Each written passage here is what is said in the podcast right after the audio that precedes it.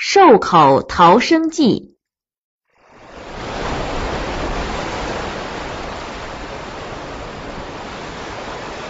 这里是赞比西河面最宽的部分。赞比亚和津巴布韦两国就以这段河面为界。这里也是最受旅游者欢迎的旅游区。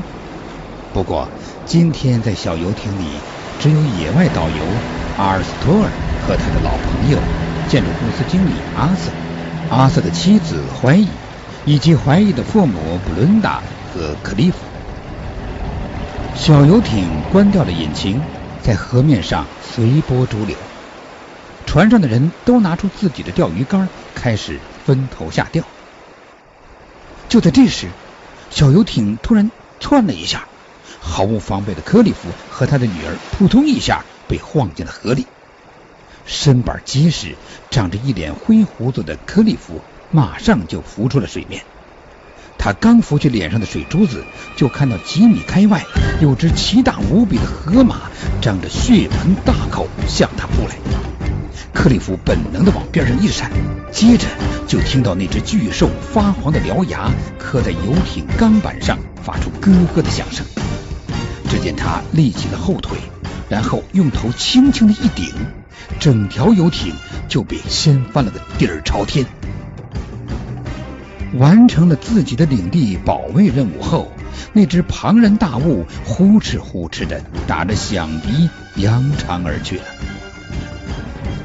被反扣在游艇下的阿瑟拽着布伦达和怀疑从水下拼命挣脱出来，然后顺流向下飘去，挣扎着爬上了河中央的沙滩。河马退回去后。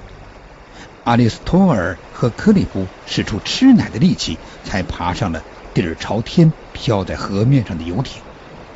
稍重一些的船尾已经沉入了河底，并且牢牢的卡在河床上，动弹不得。但总算每个人都安全了。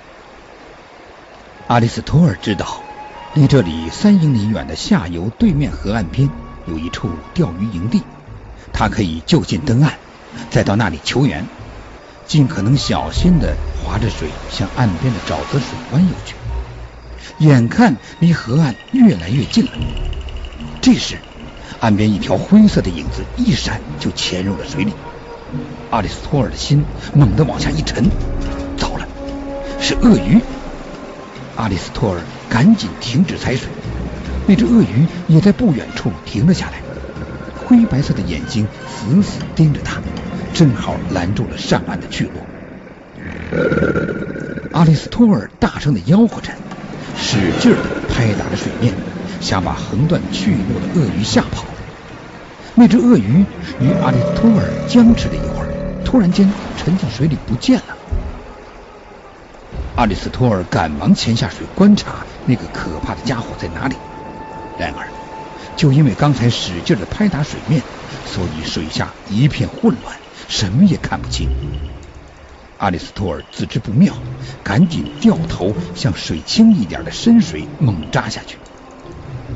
太晚了，那只足足有八英尺长的鳄鱼像鱼雷一般向他猛冲过来。阿里斯托尔飞快的把脚抽回来，然后对准鳄鱼迎面狠踹过去。只见鳄鱼一闪身，又引进了浑浊的泥水里。还没有等阿里斯托尔反应过来，那家伙就气势汹汹的发起了第二次进攻，用他那强有力的尾巴恶狠狠的向阿里斯托尔的背后抽去，将他一下子打进了水里。阿里斯托尔还来不及做出任何的反应，那只鳄鱼上下颚一合，死死的夹住了他的双臂。虽然手臂上传来一阵钻心的疼，但他。在被拖进水里之前，没有忘记呼吸最后一口空气。阿里斯托尔拼命把左手从鳄鱼嘴里挣了出来，但鳄鱼却把右手咬得更紧了，并且死命的把它往深水区里拽去。鳄鱼使劲的甩着他的身子，也拼出全身的劲儿，把这个足足有二百磅重的人往水里拖。鳄鱼身上。那层装甲一样的厚皮狠狠地蹭了阿里斯托尔几下。他本能地用双腿紧紧地夹住了鳄鱼的腹部。当那只鳄鱼在水中翻滚起来的时候，他也跟着翻滚。人和鳄鱼就这样死死地拥抱着向深水沉去。阿里斯托尔觉得自己的右前臂好像已经断了，整个右肘和右臂都错了位，眼看自己快要窒息了。他用没被咬住的左手左腿对鳄鱼拳打脚踢，但还是没有任何的作用。阿里斯托尔猛地把手指插进鳄鱼的两个眼窝，还是没有效果。鳄鱼的身体一直不停的扭动，每扭动一次，血就从阿里斯托尔手臂的伤口里流出来，染红了水面。阿里斯托尔的肺因为缺少空气都快炸开了。绝望中，他把他的左手直捣进那只鳄鱼的嘴里，揪住了鳄鱼喉咙处的一块软肉。剧烈的疼痛使那只鳄鱼松开了嘴。阿里斯托尔趁那一刹那间，把右手臂猛地抽了出来。他拼命地用那只没有受伤的手拍打水，浮出水面，挣扎着上了岸，累得一头倒在地上。阿里斯托尔。拖着疲惫虚弱的身子站了起来，摇摇晃晃的沿着河岸慢慢的往下游挪去。他跪在水边，用水洗了洗伤口，又用布条子包扎好，找一个阴凉处躺了下来。现在唯一的希望就是挨到明天早晨，然后找人来救大家。在时而清醒、时而昏迷中。阿里斯托尔突然发现夜幕已经降临了，马上就是食肉动物的天下了。他强打着精神给自己鼓劲说：“我得找一些可以投掷的东西。”他挣扎着在自己栖身的地方垒起了一堆石头，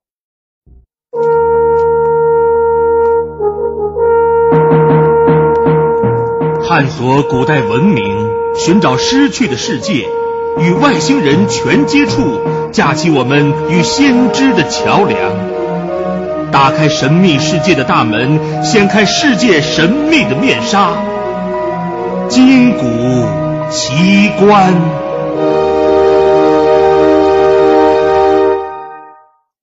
河的下游已经开始传来一阵阵让人听得心惊肉跳的低沉的动物吼叫声。那是非洲狮子在呼唤彼此的同伴，间或还夹杂着资狗和豺狼凄厉的哀嚎声。这些凶猛的食肉动物可以在几英里外嗅到受伤动物的血腥味。阿里斯托尔过去也经常在灌木丛中过夜，可从来没有过身边不带火种或者枪支弹药的时候。他清楚的知道。